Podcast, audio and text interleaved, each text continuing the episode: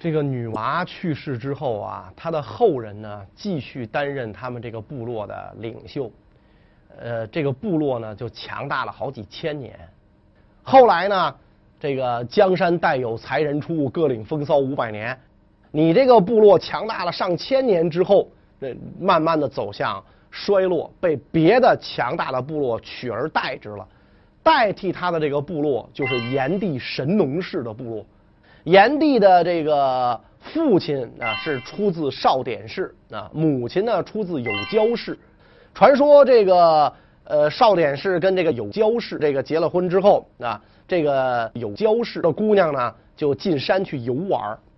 当走到这个山口的时候啊，这个时候呢忽然间天色大变，电闪雷鸣，一条金龙从空而降，然后这个绕着有交氏姑娘身子一圈。龙走了，然后姑娘就怀孕了，是吧？这样，然后姑娘一怀孕，炎帝就诞生了，这是一种说这个说法啊。炎帝就是这么诞生的。还有一种说法呢，说炎帝不是这么诞生的，是怎么诞生的呢？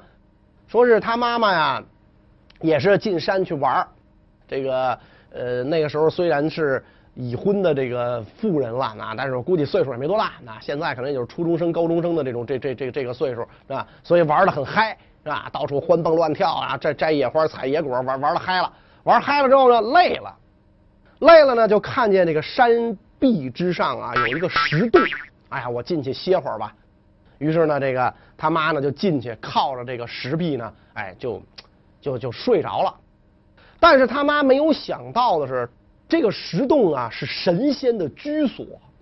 什么神仙的居所呢？龙王的妻儿子啊住在这个石洞里。哎，你说不对啊！龙王应该住海里，怎么住石洞里？别较真啊，认真你就输了。还是那句话，人家说是就是啊。所以这个龙王的七个公子住在这个石洞里边，正好呢，这个七少爷啊赴王母娘娘蟠桃宴回来，是吧？一瞅，耶，你这这桃没白吃哎！你看，嘿啊，这家门口这睡着一美人是吧？这看来就是王母娘娘赏赐的，是吧？这咱要不要？你说这太太不识抬举，了不能给脸不兜着吧？于是就把这个。姑娘就抱起来放到龙床上，然后后边的事大家可想而知了，是吧？我还得删去三百五十字，然后炎帝就诞生了啊！炎帝诞生的时候也是一个肉球啊，跟这个这个伏羲什么的和伏羲女娲的孩子一样，都是诞生一大肉球，是吧？然后这个他爸一看就生气了，这这什什么东西这是？是吧？这是跟我生的吗？怎么生个这么东西？也是拔出刀来砍，你拿刀砍他，他就跑啊，是吧？他跑八十迈的速度往往往往往前跑，然后这个炎帝他爸妈在后边就追啊，这个这个少典氏和有交氏在后边就追，那在终于追上了，啪一刀一砍，崩，肉球崩裂，蹦出来一大胖小子，是吧？哎呀，这个这个这个父母这叫一高兴啊，感情不是妖怪，这是神仙啊，而且这小孩据说是这个。三天就长牙了啊，五天就会走了啊，七天就能说话了。总之不是正常人，不是不是这个凡人，是神仙。所以既然这个神仙诞生啊，跟哪吒三太子、跟什么七龙珠都都有些相似，这样的一位神仙诞生，诞生了神仙，你想想，那这个部落能不发展壮大吗？所以神仙的妈呀也特懂事儿啊，就是说这个炎帝的母亲很懂事儿，在炎帝二十岁的时候呢，他母亲就去世了。是吧？这及时的去世，把位子呢留给炎帝，好让自己的儿子啊，这个这个大显身手。当时呢，年成不好啊，他继位的时候啊，年成不好。为什么年成不好呢？这个道理很简单，工具啊越来越先进了，弓箭、磨制的矛、刀、斧，这个人类掌握的杀伤野兽的工具越来越先进。所以这个野兽啊，就越打越少。动物也不傻，对吧？你想他，他知道这帮两条腿的不好惹了，他就出于保护自己的本能，当看见人类之后，他就会远远的躲避。所以你不好打。那你想打不着这个野兽怎么办？那大家很发愁，那就怎么办呢？那就饿着呗，只能饿着。饿着怎么办？饿着就容易生病啊，体质一弱就容易生病啊。是吧？说我们今天什么三高、高血糖、高血压、高血脂，那是富贵病，那是吃出来的。那没得吃更容易生病。所以那会儿的人呢，这个身体的抵抗力很差，免疫力很差，啊。你比如我们今天说得一感冒，喝两杯白开水，大被子一捂，哇，一一一冒汗，好了，我们什么药都不吃。那会儿人一得感冒死了，是吧？所以这个不行啊，这个这这部落眼瞅着人大量的饿死啊，你这个事儿怎么弄啊？炎帝冥思苦想，能不能找到一种替代这个肉类的食物？那什么东西能够代替肉类？就只有植物，对吧？动物这个不够使，就只有植物能够代替。可是植物量很小啊啊！那妇女出去采集，摘摘点果子，摘点什么的东西拿回来，是吧？这个量很小，怎么能让它那个量变大？这是炎帝啊，冥思苦想的事儿。有一天，他坐在这个呃，面对这个大山呆坐，突然呢，他就盯住了眼前的一株小苗发呆。哎呀，他说这个小苗长得这么茁壮，是吧？蹭蹭蹭蹭蹭破土而出。咱们原来呢，就是哎，把这果儿嘣摘下来就完了，从来没有人去考虑为什么这个东西能够破土而出，长得这么茁壮。炎帝是一个科学家，他很具有实验的精神。我得看看这怎么回事，拿手咵咵咵咵咵，把这土一刨开。刨到小苗的根茎的时候，他发现哦，一颗尚未完全腐烂的果实，所以这个炎帝豁然开朗。哦，我明白了，果实埋在土里，它就会发芽结果，然后结出来的果实会几倍于这个种子的收获。如果我们知道哪些东西能吃，哪些东西好吃，然后我们把这些东西的这个果实埋在土里，等它长出来的话，那不就有充足的食物了吗？我们就不怕没有这个瘦肉吃了，不就可以这样了吗？所以炎帝这个非常高兴啊，我终于找到了让人类脱贫、这个这个免于挨饿的办法啊！回到这个部落当中，跟大家伙一说，咱们要出去找这个种子。所以实际上，炎帝呀，他发现这个果实能够开花结果，啊，让让大家去种这个东西，这就是原始农业的开端，比这个原始畜牧业对于人类的这个发展进步的作用就更大。然后炎帝就跟部落的这帮人讲啊，说呢，咱们这边呢是没什么没什么了，啊，因为咱们这么多年把这块土地啊，说句实在话。也糟蹋的差不多了，啊，能吃的东西呢，咱也都给吃的差不多了，那连这个种子咱都吃干净了。所以呢，我要带你们到遥远的地方去，去寻找我们的乐土，寻找我们人间的天堂。然后我要尝遍百草，我知道哪个能吃，哪个不能吃。然后我教给大家，然后咱大家免于挨饿，你们看好不好？那大家伙能说不好吗？紧密团结在炎帝为核心的部落联盟首长周围，说走，咱去去去这个这个去去这个。摘果子吃去，然后大家就走，走啊走啊走啊走，走啊走啊走啊走，走了很遥远的一个地方啊，一座大山，林木茂密，香气扑鼻。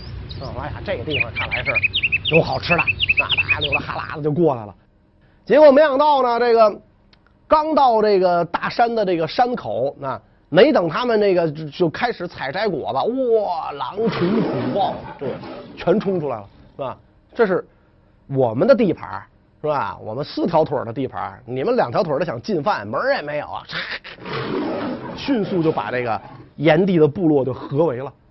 当然，这个炎帝部落也不白给啊，是吧？这个这个身上都带着家伙呢，啊，这个刀凿棍棒抡抡将起来，水泄不通，保护着自己的领袖。一番鏖战，总算把这个动物给打跑了。大家伙也累的呀，简直都不行了，就瘫倒在地啊，一个个瘫倒在地。然后这有人就跟炎帝说：“说老大，咱算了吧啊！你看这地方多不友好啊，是吧？这家伙每天要给咱们来这么一场，咱连吃草的劲儿都没有了。那哥几个全得挂在这儿。说咱回去吧。”炎帝说：“要回去你们回去，我还没为人民找到脱困的这个秘方，我绝不回去。”我我九死不悔，我就要这个这个呃去尝百草。大家伙一看，刚才咱都喊了口号了，紧密团结在以炎帝为核心的部落联盟首长周围，对吧？那你说你这个时候你反悔，你说出来的话你咽回去，你好意思吗？所以只好就跟着炎帝往前走，是吧？狼虫虎豹这一关呐，算是过了。哇，一看这山呐，壁立千仞，悬崖绝壁，猿猴都攀登不上去。所有的这个呃。茂密的这个林木果实都长在山上啊！你这玩意儿怎么上去呢？炎帝这犯愁，于是大家伙又劝老大，你看是吧？这个狼虫虎豹这一关咱过了，可是这个上不去啊！这玩意儿啊，就算您健将，我们都不行，我们二级运动员的资格都都没有啊，是吧？这这上不去怎么办？咱回去吧。炎帝还是那句话，要回去你们回去，我九死不悔，我就得往上爬。这那大家伙一看没辙了，那跟着炎帝爬吧，怎么爬呀？老大，您想招，怎么往上上？炎帝围着这山转啊，转呐转呐转呐转，想出招来了。容易啊，容易来找这个木树棍啊，木棍啊，然后这个藤草啊，搭这个天梯，一层一层的往上搭，是吧？搭了三百六十层，终于搭到了山顶。后来的人盖房搭这脚手架，这就是跟炎帝学的，是吧？所以炎帝也可以称为是。建筑师之祖，爬到了山顶。哎呀，大家伙都跟着上来一看，哇，果然是好地方啊，是吧？这真的是没白爬，那没白出这个力啊！你看这个这个这个地方是吧？这个鸟语花香啊，然后这个各种各样不知名的植物啊，生长的极其茂盛，因为没有人糟蹋这地方嘛，全是好东西。然后炎帝说：“来吧。”啊，咱们这个这个我我先来啊！你们大家伙别吃，我先来，我先尝。我尝完了之后，哪个能吃，我就告诉你们啊！你们吃，啪啪一尝蘑菇来啊，啪一尝狗尿苔，这算了这个。炎帝尝遍百草，终于查出来黍、稷、麻、麦、豆啊这五种作物，所以后世称这五种作物啊为五谷啊，可以吃，而且麻还可以织布啊，可以人们人们可以穿衣服。那你说这个炎帝尝百草的这个过程是不是一帆风顺的？那不可能的。据说有一回，这个炎帝尝了一种不知名的草，他尝这个东西啊，这个除了个充饥之外，他还想尝这个草药能不能给人治病啊？结果一尝，哎呦，坏了！天旋地转，口吐这个鲜血，流那个吐白沫啊，四肢是抽搐，眼看要要完蛋了。而且呢，舌根已经麻木，说不出话来了。部落的人一看，大吃一惊啊，就赶紧围将上来。啊呦，老大你怎么了？炎帝趁这个意识还没有完全昏迷的这个情况下，用手指着一株自己采的红灵芝啊，就指着这个，这这这啊，大家明白了，赶紧把这灵芝嚼碎，吐到炎帝嘴里，摁着他的那个牙。吃吃吃吃吃，是吧？灵芝吞下去，这才解了这个炎帝的毒啊！所以灵芝被认为是在中国是被认为是瑞草嘛，是吧？你为什么中状元？因为我们家祖坟上长灵芝了，实际上也可能是狗尿苔，是吧？你看那个白娘子跟许仙，是吧？那那个许仙端那个端午节劝白娘子饮雄黄酒，结果饮了之后，这个。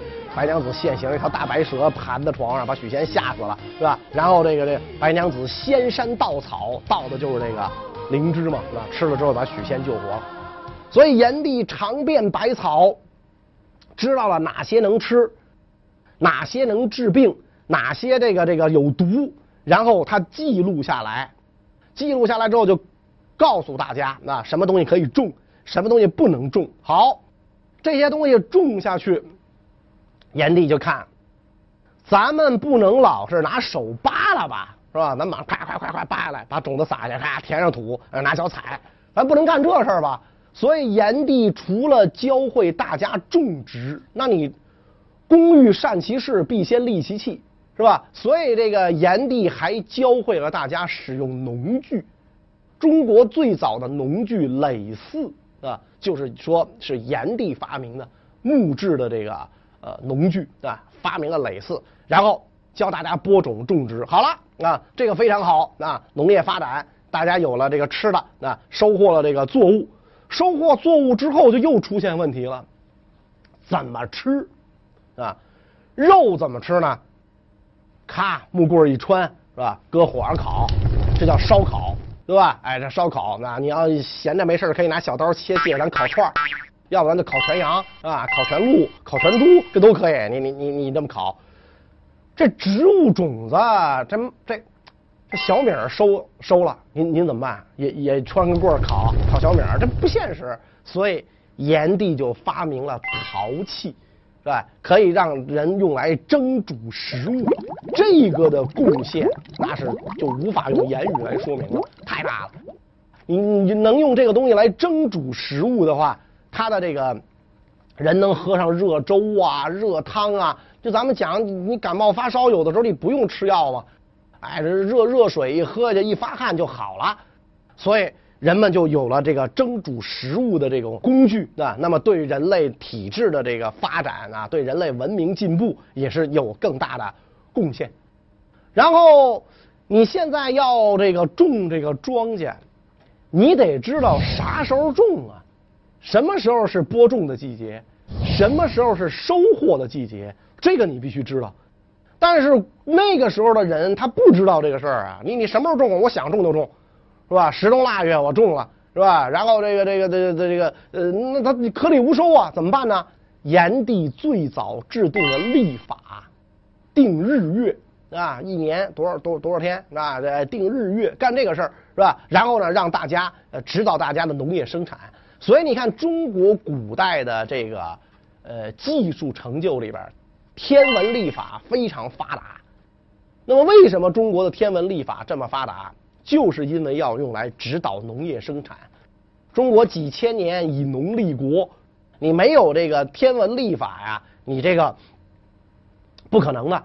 反过来，你看很多游牧民族，他就没有历法，人都不知道自己这个这个多大岁数是吧？你你你多大岁数啊？哎，我见过几十次草青草黄吧，是吧？哎，然后你你你哪年出生的呀？我舅舅结婚那年。是吧？我们家那老那个老母马下小马厩那年，那那是哪年？这玩意儿没法统计，是吧？所以他好多人他不知道自己多大岁数，是吧？但是中国人就不会这样，你属什么的呀？什么哪哪哪月生辰八字都清楚着呢？为什么？他历法发达，那指导这个农业生产，所以人们吃的也饱了，然后这个体质也壮了，然后一个个的这个人也越长越漂亮了。这个时候，炎帝瞅着自己部落里的这些人呐，就有点那个。有有有点这个别扭了，为什么别扭呢？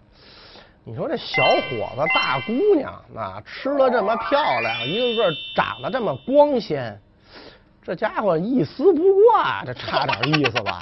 这又不是欧洲天体海滩，是吧？要是那天体海滩，人家都不穿，你穿着你不好意思。你说那个时候的人，你说这这这不不太好，那不合适，是吧？你们能不能穿上点啊？大家说行啊，我我穿了，是吧？那树叶子我都围着呢，它烂了，是吧？一下水烂了，这树兽皮我我也围着呢，那玩意儿它它也烂呢，它长长虫啊，是吧？长虫长虱子啊，这这这不受不了啊，这个是吧？所以这东西这穿着都不不顶用啊，而且呢，这不穿吧难看倒在其次，因为估计那个时候的人比较淳朴，他可能认为穿着比较难看，那他没有这种观念。最关键的是，你不御寒呐。啊，很多人关节炎、老寒腿，是吧？然后年年年年纪轻轻的脊柱侧弯，你这玩意儿不合适啊。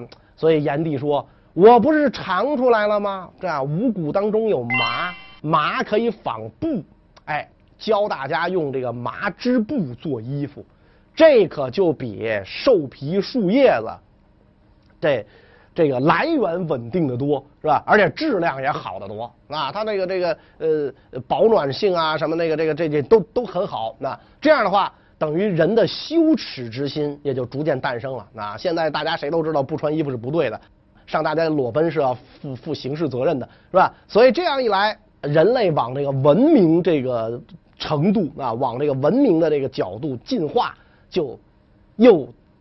大大向前了一步，那人类的文明程度，大大向前了一步。